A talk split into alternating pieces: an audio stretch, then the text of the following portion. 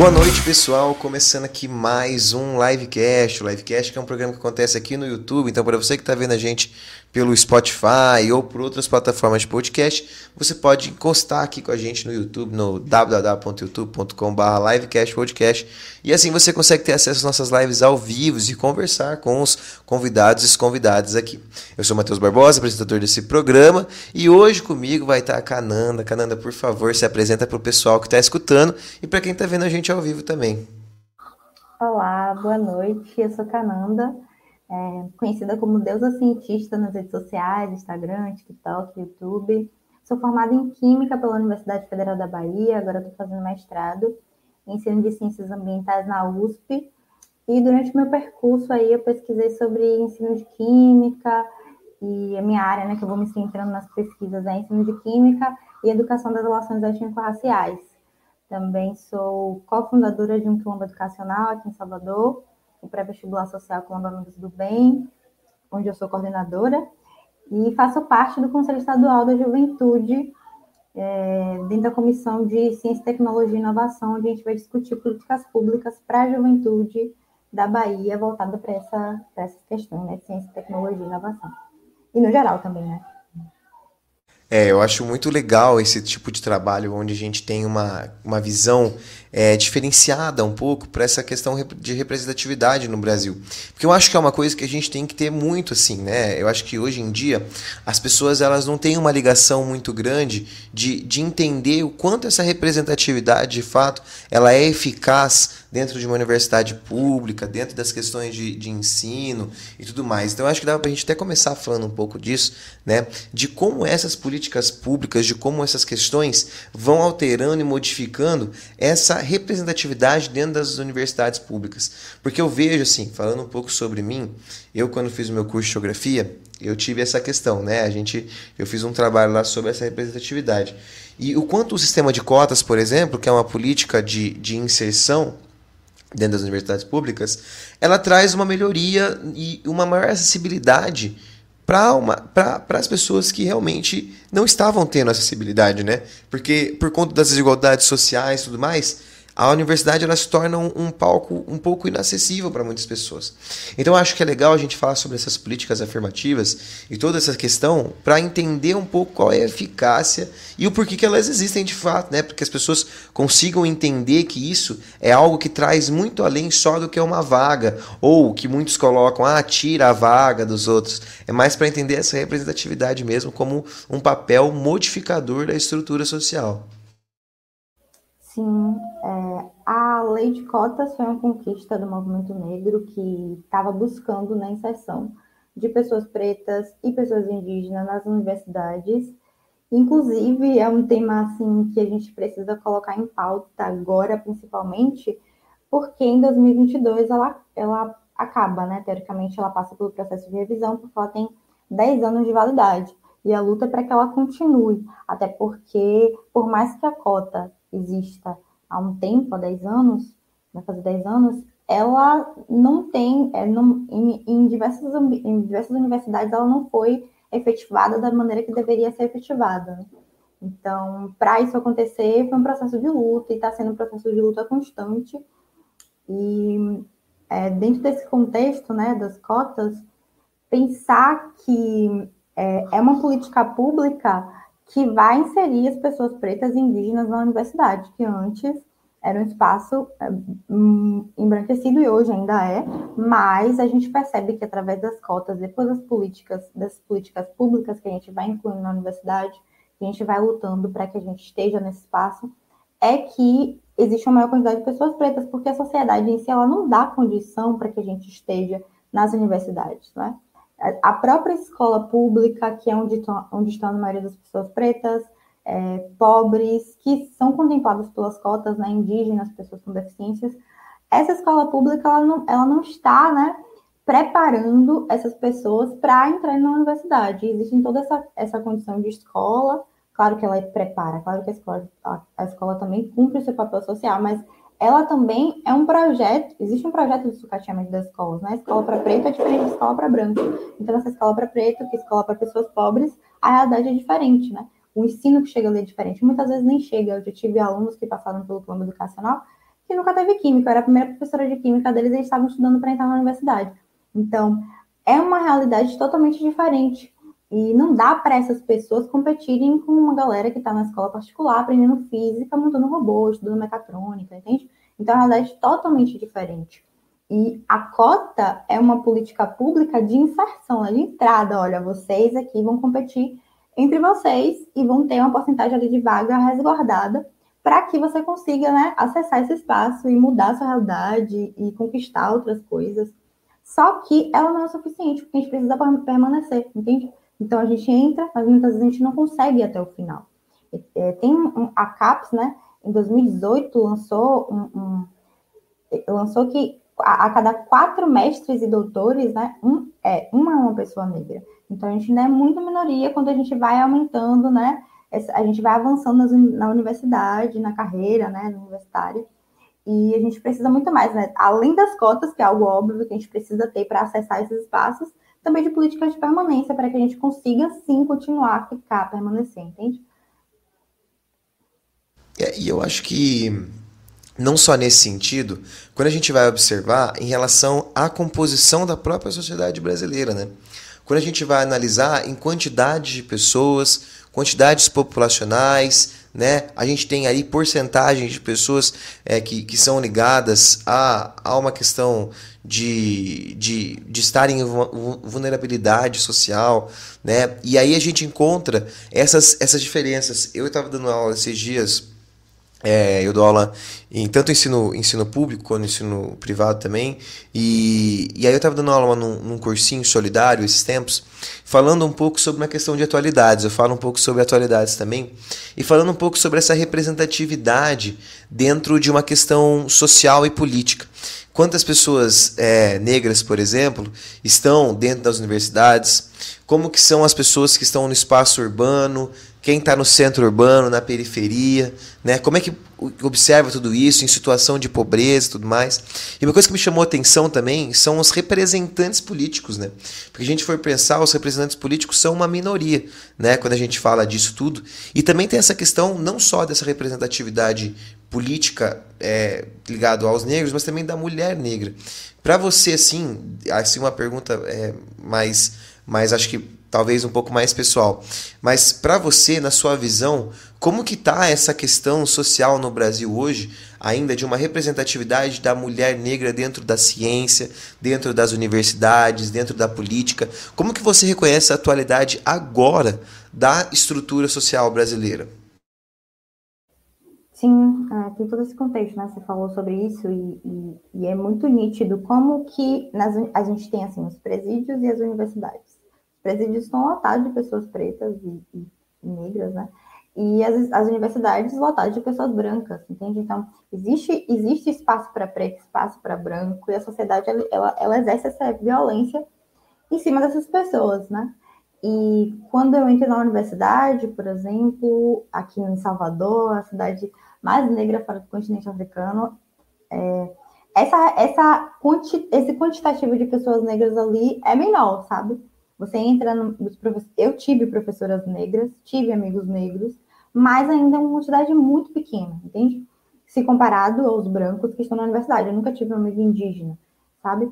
E a gente vai observando que as mulheres negras dentro da ciência também é uma quantidade menor. Além de, é, além da gente estar lá em, em, minoria, a gente também não está sendo, não existe essa, essa, essa visibilidade, né? Então, se eu perguntar quantas mulheres negras cientistas você conhece, ou, ou, passa pela sua cabeça a ideia de que uma mulher negra é, uma, é cientista, porque não está né, dentro dessa, do, da, do imaginário da sociedade que mulheres negras estão ocupando esse espaço da ciência, que é um espaço é, de elitizado, é, é, um espaço de autoridade assim social, assim, né, considera-se que é, e, e, dentro desse contexto agora de pandemia, né, a gente está vendo como que a ciência ela está aqui dentro da sociedade, ela tem um papel, ela cumpre um papel na sociedade que é muito importante. E ela é ocupada majoritariamente por homens brancos. Aí vem a política também, majoritariamente por homens brancos. Então, nesses espaços que se considerou, né, que, que são melhores, elitizados, a gente vê sempre, sempre algo que é superior ao outro, né? As ciências exatas em relação às ciências humanas. Tanto que quando a gente vai, por exemplo, tem um trabalho de doutorado da professora Catemari Rosa que ela vai falar que as mulheres elas vão ocupando menos esses espaços das ciências exatas, né? Química, se a gente vê um percentual geral, vai ter lá um, um, um valor de mulheres nessa, nessa, nas ciências. Se a gente for para ciências exatas, esse valor é menor ainda. E mulheres negras, menor ainda, sabe? A gente for analisar, por exemplo, prêmios nobres, não existe, sabe? Não existe esse não existe mulheres negras ali recebendo né, essa valorização ou, ou tendo essa percepção de que nós somos cientistas. E, e, a ideia de que a nossa história começa na escravidão, não é? Porque, por exemplo, se eu for pensar na minha árvore genealógica, eu sou uma, uma mulher preta e que meus ancestrais eram do continente africano e lá já existia ciência antes desse processo de colonização. Então, eles tiram muito essa referência também, essa ideia, né, de quem que é cientista e, e enfim, diversas situações. Então, dentro da própria universidade, a percepção que é um fato, né, nós somos minoria. Mulheres negras são minoria nesses espaços. É, e eu acho que, assim, esse processo da, da questão é, coloniz, da colonização, ele tá, traz um resquício histórico muito grande, né? A gente teve um bate-papo esses tempos com a Bárbara Carini, e eu acho que assim, foi um dos bate-papos. É, óbvio que todos os bate-papos que a gente tem aqui são enriquecedores para mim, mas a Bárbara ela tem uma, uma. Ela trouxe uma visão que não é uma visão muito que as escolas, por exemplo, no ensino fundamental, no ensino médio, eles vão trazer, né? Eu acho que uma coisa que me identificou muito no processo de, de entender tudo isso, de me entender como um aluno, primeiramente, né? Quando eu estava estudando, é que ela traz a forma, por exemplo, que é que é representado as pessoas dentro dos materiais didáticos e, e, e, como esses grupos são colocados. Ela traz uma questão de uma história contada pelos, entre aspas, vencedores ali, né? O, o, o homem branco, colonizador. E aí isso é, isso é muito louco de pensar como isso vai trazendo alguns pensamentos meio que, que como eu posso dizer, estruturais, né? Para a sociedade. A sociedade ela, ela vai se pautando dentro dessa, desses resquícios coloniais, desses resquícios históricos e, e observando uma realidade que às vezes nem é aquela realidade existente. Né?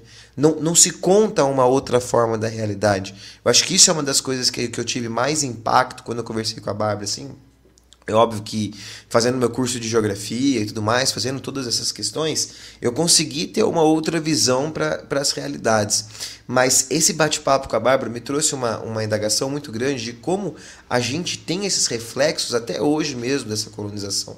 Do papel da mulher, do homem, da, do papel do, do, da pessoa negra, da pessoa branca, em toda essa situação. E como isso foi, foi sendo colocado dentro da, da sociedade como uma, uma questão estrutural. E aí que a gente vê o, vê o racismo estrutural, e aí que a gente vê todas essas questões que as pessoas até mesmo, eu não sei se você, você já já, viu muitas coisas sobre isso, mas eu sempre vejo que muitas pessoas sempre falam: ah, eu não sou racista, eu não tenho esse problema com racismo, mas sempre tem esses pequenos preconceitos que não estão é, de fato concluídos, de fato é, concretizados, su superados. Né? Eu, eu tenho essa visão, eu acho que você pode trazer uma visão muito melhor para a gente também dessa situação. Né? Sim, eu tive o prazer, o privilégio de ter sido aluna da professora Bárbara e ela é uma referência, né? E dentro dessa, dessa minha linha de pesquisa, dentro que eu estou pesquisando, ela que veio na frente, veio primeiro, e abrindo portas, e tem, e tem muitos trabalhos muito importantes, e a fala dela é sempre enriquecedora. Eu também assisti a, o, o podcast foi com ela, e tem umas falas sempre muito fortes, assim, né? Eu sempre gosto de estar nesse, nesse processo de escuta, de escutá-la. E sim, né, a colonização estruturou a nossa sociedade, né? Enfim. É, e essa sociedade ela está estruturada no racismo, né, que veio desse processo de colonização. E é, é, é, é muito, é muito forte isso, porque uh, a gente passa por um processo de, de epistemicídio, né, que a, Su, que a Sueli Carneiro ela vai, ela vai pegar esse conceito e vai, e vai estruturar dentro da realidade do Brasil, de que existe uma morte mesmo da, é, uma tentativa né, de apagamento da nossa cultura, da cultura preta, da cultura indígena, de, de apagar essas referências pretas. Então, a gente não tem essa, a gente não tem esse referencial de, de pessoas pretas produzindo ciência, produzindo conhecimento, de estar nesse, nesse, nesse, nessa posição de intelectualidade, indígenas também. e desvalidam o que a gente produz e não nos dão estrutura para que a gente produza. Né? Então, o epistemicídio vai ser tudo isso, né? Esse apagamento das nossas referências, do nosso passado, a gente parece que a gente começa, a nossa história começa na escravidão. E, e, e o que a gente vai construindo, né? Como é que a gente vai construindo a nossa subjetividade, não, não vem, não, não vem pautado, vem pautado dentro dessa lógica, né? De inferioridade, que é o que o racismo ele vai fazendo com, com a nossa subjetividade. Uma coisa que é muito assim, por exemplo, nós estamos na universidade.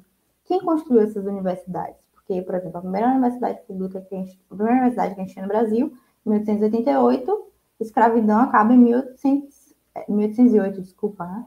A UFBA, Escola de Medicina da UFBA, em 1808. Então, em 1888 acaba a escravidão. Então, mulheres pretas, homens pretos estão construindo essa universidade, né? A base de, de, de todos os processos de tortura. E depois desse processo de colonização, né?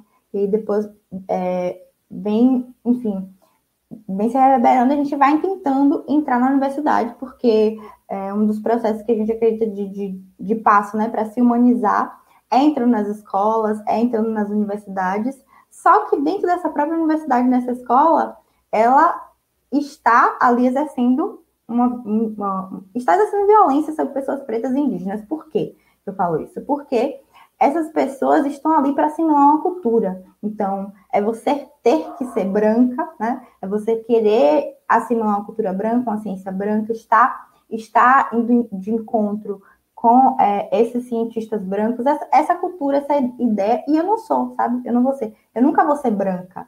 Então, é um movimento que é exigido que essas pessoas pretas e indígenas façam, que nunca vai acontecer. Então a gente não tem uma referência. A referência que eu tenho na universidade é diferente do que eu tenho dentro de casa, aqui na favela, com minha, com minha mãe, com minha avó. Entende? Quando eu vou pesquisando a minha história, que eu vou vendo essa ancestralidade, que eu vou vendo quem foi meu bisavô, que eu vou vendo. Né? Quando eu consigo chegar nisso, né? Porque até essa ideia de que, que de onde. Até, até isso, isso foi uma estratégia né, da colonização, separar pessoas pretas, então as famílias vieram e cada um foi para um lugar, mãe separada de filho, de marido, então a gente não tem tirar essas referências da, da, nossa história, sabe? Então, como é que constrói isso? Mas a gente sabe que a gente vem de onde a gente vem, né? E, e aí, nesse processo, a gente percebe que são outras pessoas, são outras formas de pensar o mundo, entende? A, a, a forma de um indígena pensar esse mundo é diferente da cultura branca que está aí universalizada, né? Porque a colonização vem, eles se, eles se usam da ciência para também como instrumento para validar a colonização. Então existiu o racismo científico, né? Em que os cientistas vão lá dizer, olha, por exemplo, Kant, Immanuel Kant, que é um cara super respaldado na universidade, ele vai dizer, olha, o negro é inferior ao branco, ele não consegue assimilar nada acima do ridículo, entende? Só porque é negro ali. Então, é, foram é, é, foram criando essas ideias e fundamentando dentro da lógica da própria universidade para é, continuar o processo de exploração, de escravização e de escrotização da história de pessoas pretas e indígenas, né? E de genocídio, etc. Então, para a gente ter essas referências, né? Existe também, por exemplo, a Lei 10.609 a 11.645, que vão ser leis que vão, ó, é obrigatório que em todo o currículo escolar, ou seja, química, física, história, todos devem estar pautando e, e levando a cultura afro-brasileira, indígena e a história desses povos para a escola. E não é só trazer referências de cientistas, isso é um ponto, sim, ok. Mas a gente também tem que pensar em outras formas de pensar essa, essa natureza, essa sociedade, esse, esse sujeito, esse objeto, entende? Essa coletividade. Então, acho que, que é muito nesse sentido, assim. E aí eu vejo que hoje a gente tem os movimentos sociais é, fortes nesse sentido, mas que isso não é algo recente, né? Você falar sobre essas coisas, essa luta, ela não é recente. Ela é uma luta que vem desde sempre. Um dos casos que eu sempre gosto de lembrar, quando eu lembro das minhas, das minhas questões na, na, na, graduação, é do, do exemplo de uma professora minha, que era negra, né? E ela chegou em mim, ela falava sobre o ensino, e ela falava sobre isso, de que essa representatividade ela, ela vem desde zumbi. Essa, essa questão de, de, de se entender como, como parte de, de uma sociedade, porque você, você ter toda essa dinâmica, você menospreza esse sentido, né? Esse trabalho, toda essa questão. E aí, uma das coisas que ela falou que me chamou a atenção é como a gente não só esquece, mas também como não se fala de ciência africana, de mulheres que estão, por exemplo, à frente. Ela disse no exemplo de mulheres mesmo, mas ela, é óbvio que a gente tá, tem como falar das mulheres negras também, que é mais ou menos o nosso bate-papo central de hoje. Né? Esses nomes da ciência que, que são colocados como destaque em muitos sentidos, mas que a própria sociedade, as pessoas que estão dentro da sociedade convivendo em coletivo, elas não conhecem esses nomes. E é óbvio que a gente vai querer colocar cada vez mais esses nomes, principalmente o livecast, ele, ele tenta sempre fazer isso, né? Trazer nomes de representatividade. Então acho que já dava pra gente começar falando sobre isso já, né? As mulheres que, que estão na ciência, as mulheres negras que estão na ciência, que tem essa, essa importância muito grande, tenho certeza que você pode trazer muitas pessoas, até para você que está escutando a gente pelo Spotify, no Instagram da Cananda tem muitas informações sobre isso, né? Você pode encontrar essas, essas outras informações a mais, é óbvio que em uma hora de bate-papo a gente não vai conseguir falar tudo que tem para falar, né? Mas essas, essas informações a mais você pode encontrar no arroba né? É isso que é, que é o Instagram. E aí você entra lá no arroba e você pode encontrar outras informações. Mas é claro que a gente vai começar já falando desses nomes, e aí a gente pode falar de nomes muito bem importantes que a gente tem que trazer maior importância, que eu acho que a sociedade não dá o devido importância para esses nomes aí científicos, né? Sim, é, esse movimento, né, de que, enfim, apagam essa, essa, apagam as referências. E quando eu começo a fazer, trazer as referências para as redes sociais, que eu começo a buscar também, sabe? Que eu percebo que nas ciências exatas e até nas próprias ciências em si e tudo mais, a gente tem a gente tem poucas referências pautadas, porque elas existem, sabe? Quando eu vou nesse processo de pesquisa, eu falo, nossa, isso existe, essas pessoas existem e eu não estou conhecendo, não estou tendo contato com isso, sabe? E às vezes, às vezes invenções que a gente tem assim no nosso cotidiano, que a gente usa até hoje. Quem foi que fez isso aqui? Uma pessoa preta, uma mulher preta, sabe? Que foi responsável é, pelo que a gente está aqui usando até hoje. Então, enfim, vou falar de alguns, alguns objetos que a gente usa. GPS, né? Que, que vai ter lá foi uma mulher, foi uma invenção de uma mulher preta, né? As ligações via internet, então foi uma invenção de uma mulher preta. Se a gente tiver lá os cálculos de navegação, na verdade, GPS tem os cálculos de navegação, né?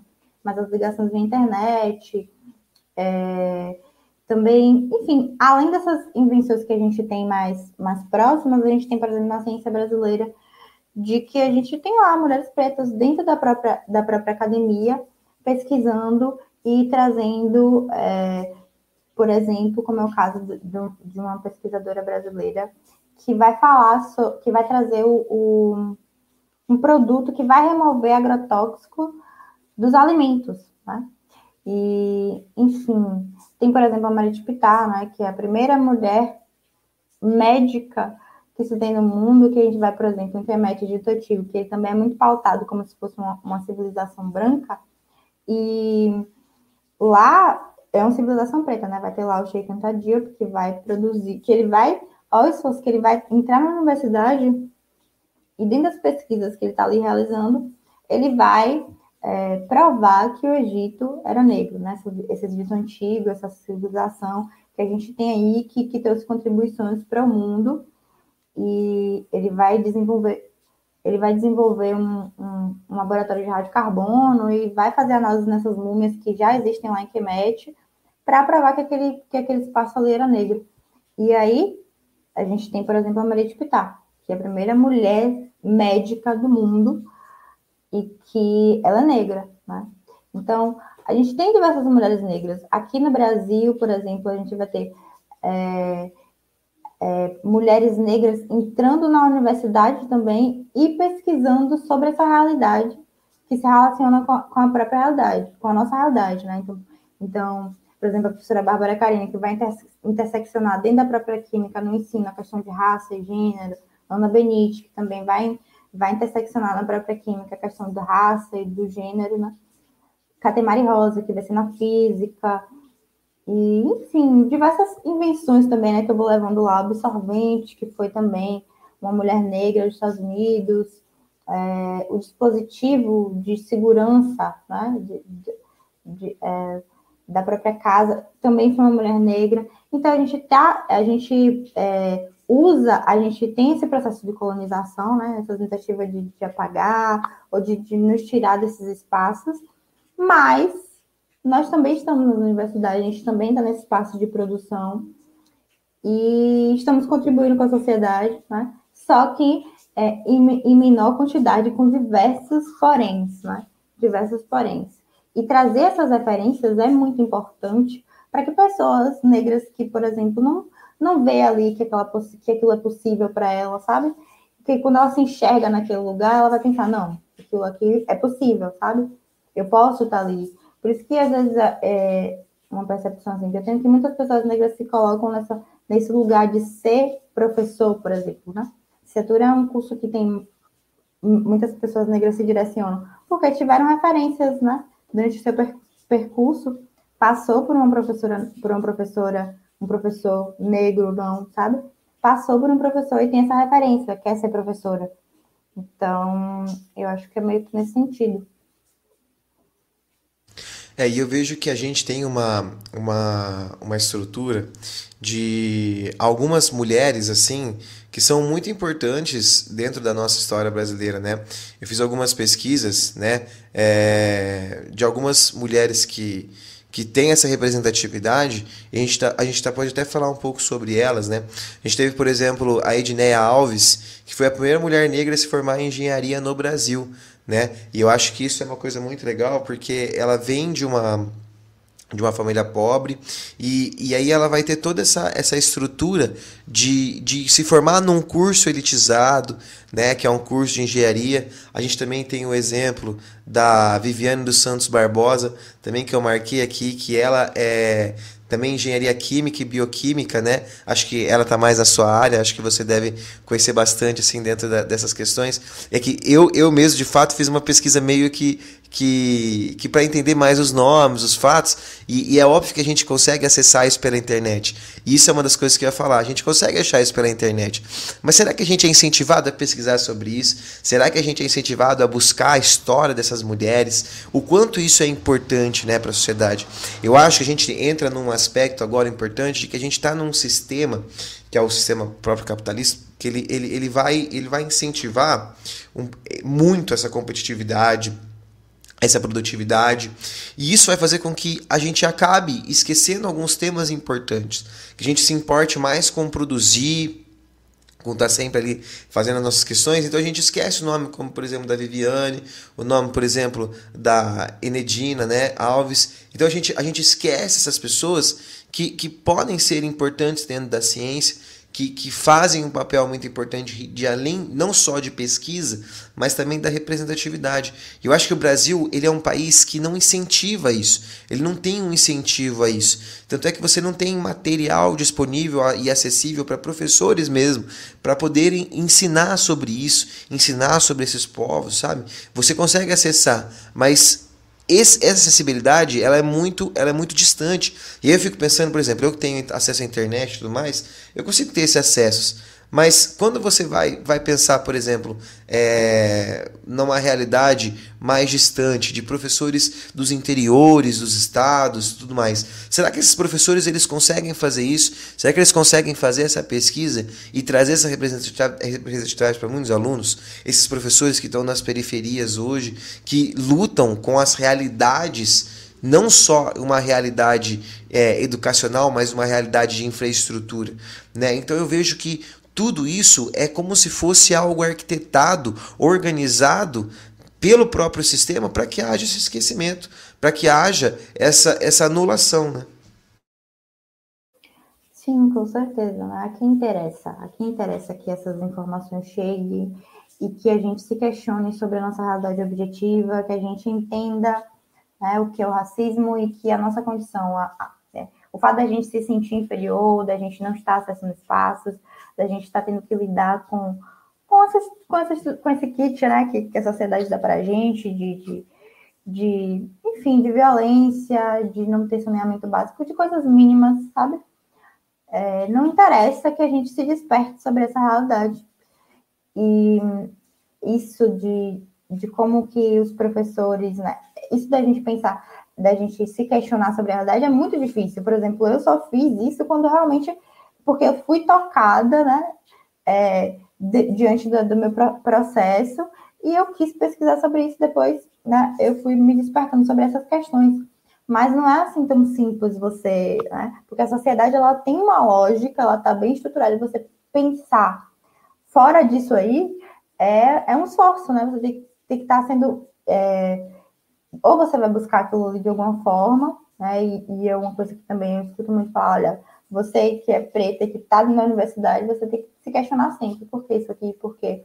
Que tá, tá sempre se questionando, sabe? Em relação à realidade, para que você consiga chegar realmente a, a, outras respostas que não são dadas, que não estão postas. Então, vou, a gente vai estar na universidade fazendo esse caminho de estar entendendo essa ciência, arte, enfim, dentro dessa lógica eurocêntrica e branca, e a gente vai ter que estar fazendo um outro movimento, de estar fazendo essas buscas, né, esse, esse processo autodidata de entender mesmo, de buscar as nossas referências, porque elas não estão sendo dadas, ela não vai ser, não, não está sendo dada, né, a luta é para que seja. Tanto que existem esses movimentos e as leis, esse processo de luta para que aconteça mas ela não está sendo feita. E material didático a gente tem, mas quais são os que estão sendo postos, universalizados, não é? Porque a gente já tem, é, assim, a gente percebe que antes das pessoas pretas entrarem na universidade, não interessa, ninguém, tá todo mundo ali, as pessoas brancas e, e, e, e a elite está muito confortável com a realidade que eles estão vivendo até hoje. Quando a gente começa a entrar na universidade, é que a gente começa a questionar e pautar, ó, nossa realidade é assim, a gente quer isso, não, dessa forma não acontece. A CAPES, por exemplo, ela existe desde 1951. Né? Em 2017 é que ela veio fazer um recorte racial na pesquisa para dizer se tinha doutor preto ou não na universidade, entende? Então, é esses, é, são as pessoas pretas então na universidade questionando esse espaço que as, as políticas públicas, que essa, essa, essa ferramenta ciência começa a se voltar para nós de verdade, entende? Então, é, é, é, muito, é muito nesse sentido mesmo. A gente está. É um movimento que a gente tem que estar tá fazendo de luta, né? E, e para que a gente conquiste. Nada é dado, né? Nada é dado, infelizmente. É, eu tive uma. Enquanto você falava, eu tive um questionamento assim.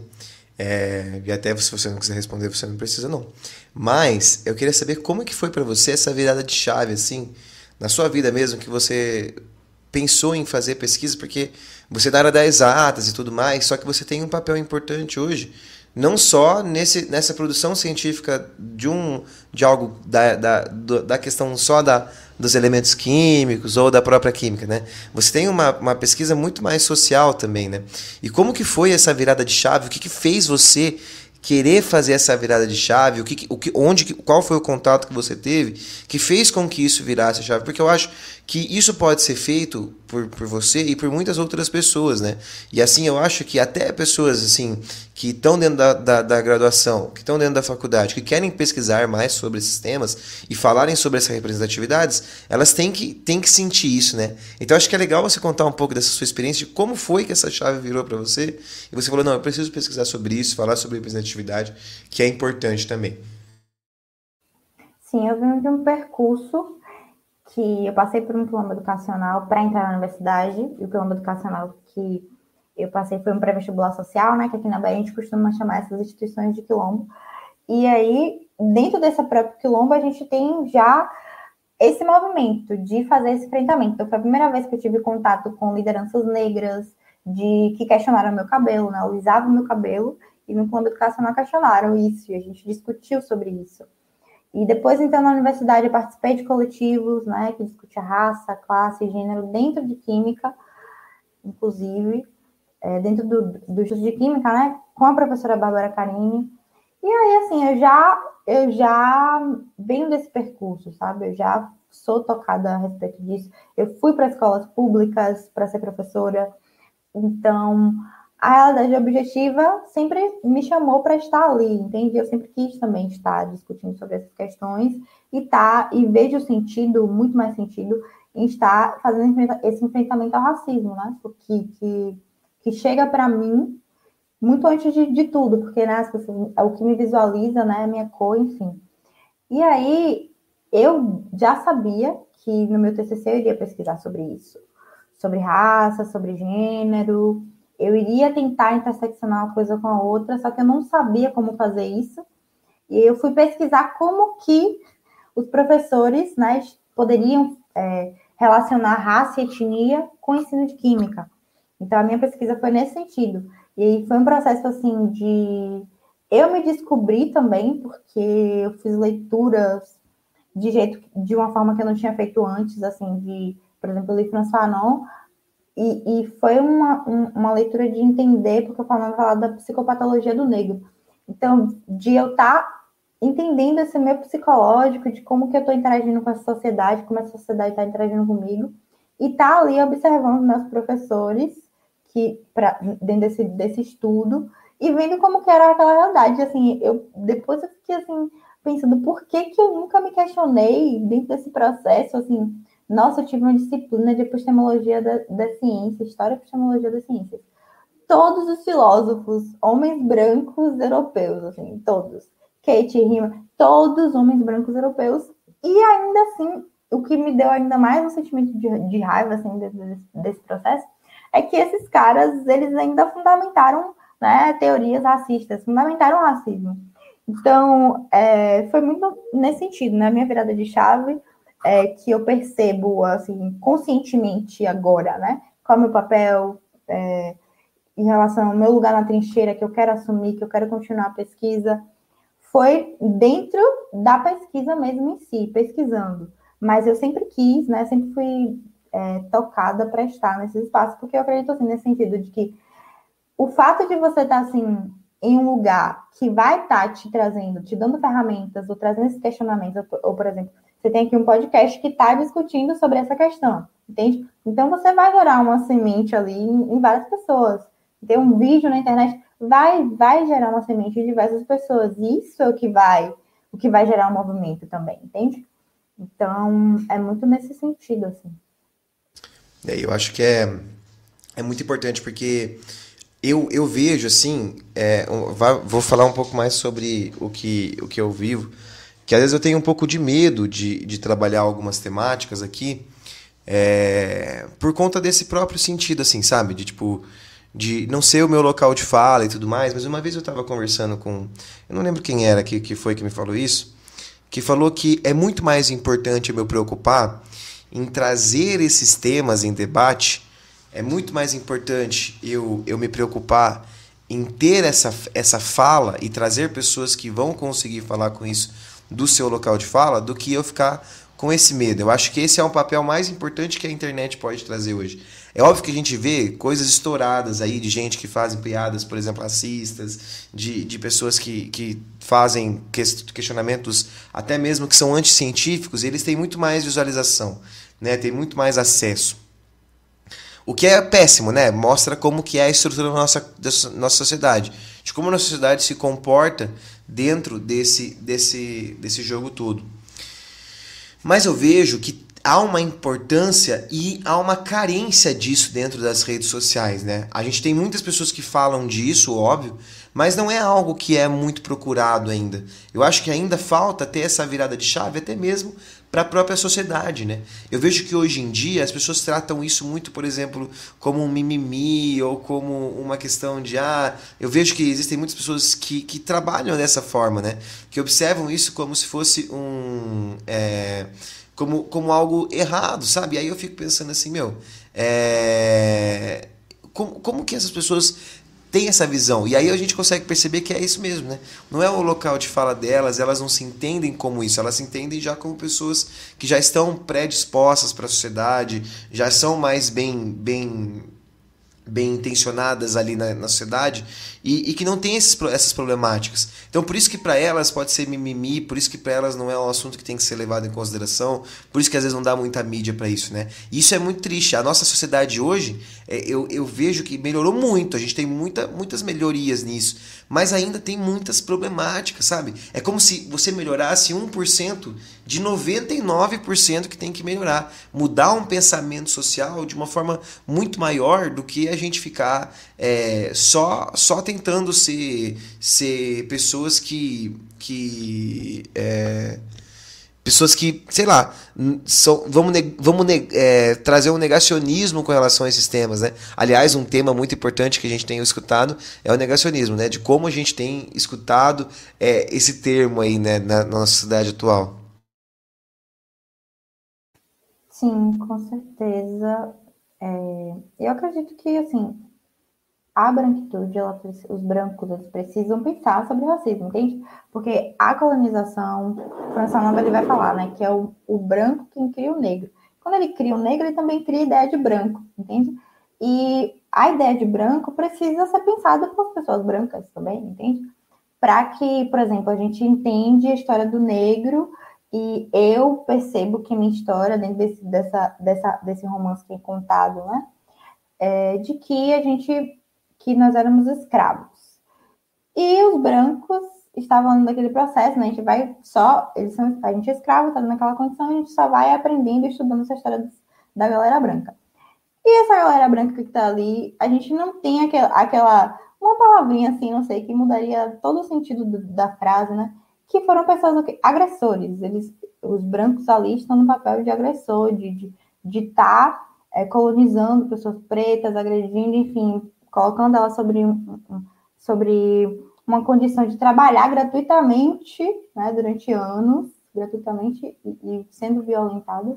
Então, a branquitude também precisa entender essa história, né, essa ancestralidade. Quem foram as pessoas que construíram o que a gente tem hoje aqui, né? Construíram assim, pessoas pretas também construíram, mas assim, no sentido de que eh, construíram as regalias que, você, que as pessoas brancas têm hoje, entende? Então, também é importante estar pensando essa realidade, porque parece que pessoas pretas entendem muito sobre racismo, sobre a nossa realidade, a gente entende muito sobre essa agressão, e esses agressores eles não estão querendo, não estão pensando sobre as próprias realidades. E é, pensar sobre isso é o, tem que ser um caminho, entende? Só que não é, não, assim, aqui interessa é, repensar esses privilégios, repensar essa condição de conforto, entende? Porque, por exemplo, para existir pessoas muito ricas, sabe? Esse, aquele pontinho lá em cima da pirâmide, muitas pessoas têm que estar passando fome, entende? Muitas pessoas têm que estar sendo presas, então, muitas pessoas têm que estar sendo condicionadas, tendo, estar, tendo que estar em uma condição de, de serem violentadas, né? Tanto fisicamente quanto psicologicamente. Então, eu acredito que é muito nesse sentido. E esse que você falou da questão da ciência, do negacionismo, né? Sim, a gente passa por um processo de, de ataque da, da, da, ciência em si, acho que tem, tem muito a ver com o contexto do, do atual governo, né? Acho que a gente tem uma liderança que nega a ciência e, enfim, eu acho que, que é isso. Foi nesse sentido, né, que a gente estava conversando sobre isso. Isso. É, e eu, eu, vejo que assim, a gente está num, num momento onde a gente está é, tendo, tendo cada vez mais uma, uma falta de, de, de respeito até com, com aquilo que já foi produzido, com aquilo que já foi falado, com as, com as lutas que já foram conquistadas. Eu vejo que a gente está passando por um momento muito disso de, de esquecer e, e, e e deixar de lado essas conquistas que foram que foram que, que estiveram presentes, né? Mas antes da gente começar a live, você falou para mim que você trouxe algum, alguns dados, alguns alguns algumas estatísticas, né? Que você falou que você trouxe é, alguns dados sobre que, que eu acho que é importante a gente trabalhar. Então acho que dava para a gente começar falando um pouco sobre esses dados que você falou que trouxe, porque é, eu tenho certeza que isso vai ajudar muito a compor essa estrutura da live, né? Sim, é, na verdade, o que eu ia falar era no sentido de dados em relação ao recorte de gênero e racial da presença de mulheres negras, homens negros, mulheres negras e homens brancos na, na universidade. E aí, por exemplo, tem uns dados do IBGE que ele vai dizer que em 2018 as mulheres eles estudavam por mais tempo que os homens. Né? E entre as pessoas de, de 25 a 44 anos de idade, esse percentual é, de homens que completavam, que completavam a graduação é de 15,6%, enquanto que a de mulher é de 21,5%. Certo? Então, existe um indicador aí de que mulheres estão mais na universidade do que os homens, por exemplo. Só que quando a gente vai fazer esse recorte racial, a gente percebe que essas mulheres que estão é, acessando, estão em maioria na universidade, estão concluindo o ensino superior, são mulheres brancas que são 23,5%, né? 2,3 vezes maior que as mulheres pretas e negras.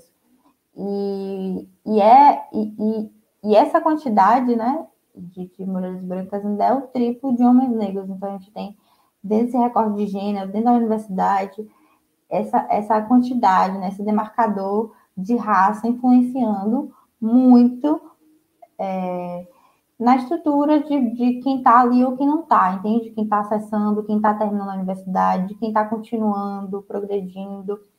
E, isso é muito por conta da, do, dos elementos materiais, né? Da gente não ter condições financeiras ou, ou de estrutura mesmo, de, do nosso histórico, né? Que a maioria das pessoas vem de escolas públicas, essa escola pública ela tem um projeto de sucateamento, né? De, enfim, a escola pública é diferente em relação a estrutura toda ali, não é desvalidando, por exemplo, o trabalho do professor, da professora que está no ensino ali, mas existe todo, toda uma precarização, né? E então é, a gente não tem essas condições materiais e também subjetivas, né? Da gente está sempre tendo lidar com, com essa ideia de que, é, de que nós somos inferiores e a partir disso justificar diversas atrocidades, né? De violência física, psicológica, etc. Aí os dados que ia trazer era muito nesse sentido. E uma coisa que também eu, eu cheguei a falar, comentar, que era em relação a, a, a essas demarcações, né? De que como é que a gente pensa esse, essa história das mulheres negras no, nesse processo de entrar na universidade ou de estar participando em relação à universidade, né? Então, por exemplo, em 1888 a gente tem a fundação da Escola de Medicina aqui na Bahia. Aí em 1810 a gente tem a fundação da Escola de Engenharia no Rio de Janeiro. E isso é o que? Antes da, da, da, de 1808, né? Que é quando se tem a Lei Áurea, que é onde oficialmente né, a escravidão acaba, mas a, a escravidão a gente não acaba, né? Porque as pessoas pretas é, ainda estão passando por esse processo de, de não ter tido nenhuma reparação histórica, enfim. E aí, em mil, 1549, que é um pouco que é antes disso, né, que a gente tem a fundação da primeira escola em Salvador, né, e que é a do Brasil, no caso. Então, essas escolas, 1549, são pessoas negras, né, mulheres negras e homens negros que estão construindo, mas eles não estão acessando essas escolas. Em 1827, que as mulheres brancas, as mulheres começam a entrar, né, na universidade, na escola, na escola elementar, desculpa, e quem está acessando essa escola elementar em 1827 não são mulheres negras, porque elas são consideradas o quê? Escravizadas, escravas, né? Não é escravizadas, a Constituição coloca de escravo, escravo é um animal, então nem entra na, na, na, na condição de humanidade ali para estar concebendo a possibilidade de estar naquela universidade. E não está porque ela está na condição de, de uma mercadoria ali, de alguém que está produzindo trabalho, enfim.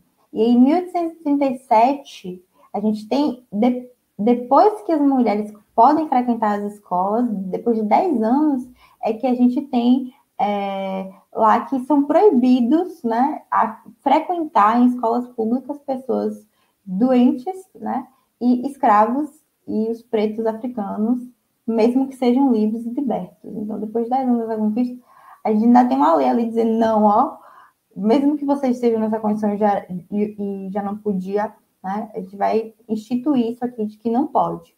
E em 1879 que as mulheres podem cursar ensino superior e essas mulheres que podem cursar o ensino superior não são as mulheres negras, né? Porque a gente está ali naquele processo de escravização. E a primeira mulher a cursar ensino superior, né? Foi na faculdade de medicina aqui da Bahia, em 1887. Ela entrou na universidade, um ano antes da, da Lei Áurea né, acontecer. Então, assim, são dados para a gente estar tá refletindo em, em relação a é, como que é esse processo, né, da história de que a gente, sim, a gente teve esse, esse momento de, de, de, de colonização, que teve esse processo de tentar apagar, e mesmo assim a gente está acessando esses espaços, está produzindo conhecimento, está trazendo retorno para a sociedade, mas a gente não está refletindo sobre esses aspectos, sabe? E, e, e aí vem e recai nessa, nessas histórias, né? De que, ah, porque mimimi, ah, porque né, lei de cotas não tem que existir, mas olha, olha, assim, só do ponto de vista, assim, de, de, de, institui de, de leis ou de, de, de, configurações, né, de demarcações históricas, como que, que essa que, que, que está o nosso lugar, né, nesses avanços? Porque, por exemplo, uma coisa que, inclusive, a professora Bárbara, eu lembro que logo a, a, antes, assim, quando estava na graduação, ela publicou no Facebook da UFBA é, que as pessoas estavam comemorando, usando uma, uma blusa né, de 1808. Em 1808, a UFBA foi fundada, mas ninguém está tá questionando que a UFBA foi fundada, né? Teve a primeira escola de medicina na Bahia aqui, enfim, que foi, que era daqui da, é, a primeira escola de medicina da UFBA, e ninguém está questionando que essa universidade foi construída por pessoas pretas escravizadas, entende? Então a gente só está só assim pensando nessa história dentro de um ponto de vista, né? E não se questiona mesmo, a gente não faz essas ligações desses fatos e não é propositado ali, não é contado dessa forma. Perceba como que, que o, o colonizador, né, conta essa história e como que a gente, assim, entendendo esse processo todo, pode contar a história de outra, de outra forma, né? Contar outras narrativas, outras referências, enfim, para construir uma subjetividade, para construir a nossa própria imagem de uma outra forma, né? Que vai ser muito importante para a gente conseguir conviver e viver e repensar a nossa realidade. Eu acho muito importante a gente trabalhar com dados, porque a gente consegue ver a partir desses dados como é de fato a realidade, né? Porque a gente pode muito bem falar assim, ah, é, num senso comum, não é acessível, não é, ah, ou é acessível ou não. E isso tudo depende da própria realidade que se vê, né? Só que quando você mostra os dados, essa realidade ela vai mostrar um impacto muito maior, né? E você vai, você vai mostrando como há uma desigualdade em tudo isso. A nossa universidade, isso é uma coisa que a gente sempre fala aqui, já é uma universidade elitizada. Não só a nossa é, aqui no Paraná ou você aí na Bahia, mas em sim, ensino todo o Brasil. É uma universidade, são universidades elitizadas. Tanto é que a gente tem uma. Os primeiros estudiosos assim, brasileiros, eles, eles, eles são tão elitizados que eles nem estudam dentro do Brasil, né? Eles vão para fora do Brasil estudar. E aí que a gente vai vendo que essa educação ela vai ser cada vez mais algo elitizado. E que parece que a própria composição da infraestrutura da sociedade faz com que isso seja dessa forma. É, traz uma, uma visão para que isso aconteça. Né? E aí eu consigo perceber através de dados, e todo mundo que está escutando, está assistindo, já vai perceber isso também através de dados de como a gente tem essa desigualdade dentro do nosso país, de como isso está enraizado e de, e de como a gente tem um acesso que precisa precisa ter políticas públicas diferentes, precisa ter algo, mais ligado às, às políticas de cotas. Não tem como a gente ficar nessa realidade para sempre. Né? E, e, eu acho que isso é uma coisa que vai mudando mais para frente. Eu, eu, eu lembro que teve uma frase que é, eu não lembro quem foi o historiador que falou isso, mas ele falou que se, se em 300 anos a gente constituiu uma história de segregação, de desigualdade, de racismo, quanto tempo a gente vai demorar para que isso seja finalizado? Mais do que os próprios 300 anos que foram constituídos, né? Porque esses 300 anos é a constituição de, dessa sociedade dessa forma. E aí depois você, vai ter o reflexo disso. E só depois o reflexo, que daí você vai ter que ter todo esse processo de mudança. E a gente tá num caminho desse, mas ainda é muito ineficaz, na minha opinião. Ainda é muito pouco, ainda é muito, é muito, é muito pouco acessível. Sim, com certeza. E, e isso, né? É, era, era, um, era por isso que a, a gente costuma falar que é, é um processo de de escravização que é, assim, encerrou com uma lei, né, teoricamente, a partir da história dessa cultura branca, mas que não, porque a gente não teve nenhuma reparação, a gente foi, né, pessoas pretas foram deixadas é, na sociedade, na sociedade aí para irem, né, construindo a partir do que, que não era disposto para que a gente construísse o que a gente tem hoje. A gente consegue estar é, tá na universidade, consegue construir muita coisa, é, mas a maioria dessas pessoas não estão nesses espaços, né? E isso, assim, a gente for olhar os dados, a gente for olhar a realidade, a gente está aí. É, é, aquela obviedade, né? Existe lugar para preto, existe lugar para branco, É, isso é isso é resquício da, da nossa história do processo de colonização. Essa questão também da universidade, a gente está acessando agora as universidades e a gente percebe que dentro desse contexto todo, né, que eu acho que são vários fatores, claro, mas é, as universidades estão passando por um processo de, de cortes, né? O, o FRJ já não sei o que vai parar. Enfim, a, quando a maioria das pessoas, quando as pessoas pretas estão acessando esses espaços, né? A gente percebe esse movimento de, de, de corte, né? De, de, de, de enfim, de estar tá negando esse, esse espaço. Enfim, então são muitas questões, muitas coisas para a gente dialogar e pensar, enfim, porque é, é uma realidade, né, de que, enfim, políticas públicas, é, essa questão do, do, de, da, de quanto que está sendo investido né, nas universidades, porque sem, sem suporte, as pessoas negras e indígenas elas não vão, não vão perdurar, não vão continuar ali, né? Então, são muitas, muitas questões. É. Como a gente já chegou aos 56 minutos de bate-papo, já faz bastante tempo que a gente está aqui conversando, eu vou deixar um momento agora para a gente só ler um comentário aqui importante que colocaram aqui, né? E aí a gente, a gente vai, vai para esse comentário final e a gente já vai mais para a parte da finalização da nossa live, que, nossa, foi muito bom e passou muito rápido, né? Já foram 56 minutos que a gente está aqui conversando e para mim parece que fazem 10 minutos que a gente começou. Mas o comentário, o comentário foi da Maria Júlia, ela falou que é engraçado que, acho que ela deve ter falado todos, né? Todos sabem o nome do homem branco que inventou o telefone, mas não sabemos o nome da mulher negra que inventou o GPS. Bem triste essa realidade de apagamento do negro. Isso eu acho que é uma das coisas que a gente falou é, extremamente aqui, né? Se você quiser com complementar alguma coisa do comentário da Maria Júlia também, acho importante. Sim, é muito isso. A gente, na verdade, nem sabe que o GPS que a gente está usando teve a participação de uma mulher negra, sabe? A gente é, é, é não a gente nem imagina, a gente nem concebe a possibilidade de que pessoas. Quando a gente vê um cientista negro, quando a gente vê um professor negro, quando a gente vê uma. uma sabe, a gente surpreende, porque o que está dado não é que a gente está naquele lugar. Então, quando a gente vê, a gente né, tem aquele, aquele, aquele choque de realidade. Nossa, não, não imaginava. Ou, por exemplo, o médico, né? Quantos médicos estão assim dentro do espaço e, e, e eles não são associados hum, dentro da própria da, do, do, hospital, enfim, onde eles vão trabalhar, com médicos, sabe? A gente não consegue ligar ali, por quê? Porque é, é dentro dessa lógica mesmo que a sociedade coloca para a gente pensar, de que pessoas pretas elas não, não estão ali produzindo, não são, não estão naquele lugar, são outros, né? São outros espaços, a gente nem está aparecendo como referência. Né?